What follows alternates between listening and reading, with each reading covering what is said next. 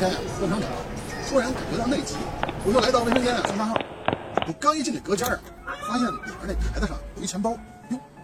我翻开看了看呢，里边呢有五百块钱现金，还有一些证件啊、信用卡啊、银行卡什么的。那另外呢，我看这钱包里面啊，还夹着一张纸，我打开一看呢，就写的是朋友，本人是个粗线条的人，经常丢三落四，这钱包里的钱归你了，请把证件和卡还给我，手机号码一三九得得得得得得王，哦，我一看这个，这是一个姓王的一个男人，我心想这哥们儿，这也真是给我大大咧咧的，不过呢，他还倒算是有心人，人家话都说到这份儿了，哎呦话不错哦。于是呢，我就按在纸条上这个电话号码就拨了过去。结果呢，电话那头呢传来一个颤颤巍巍的男人的声音：“哦，喂，我我喂，王先生吗？”还没等我说完呢，对方忙说：“我不是王先生。”我一脸纳闷，我就看我刚才刚拨这手机号码，还有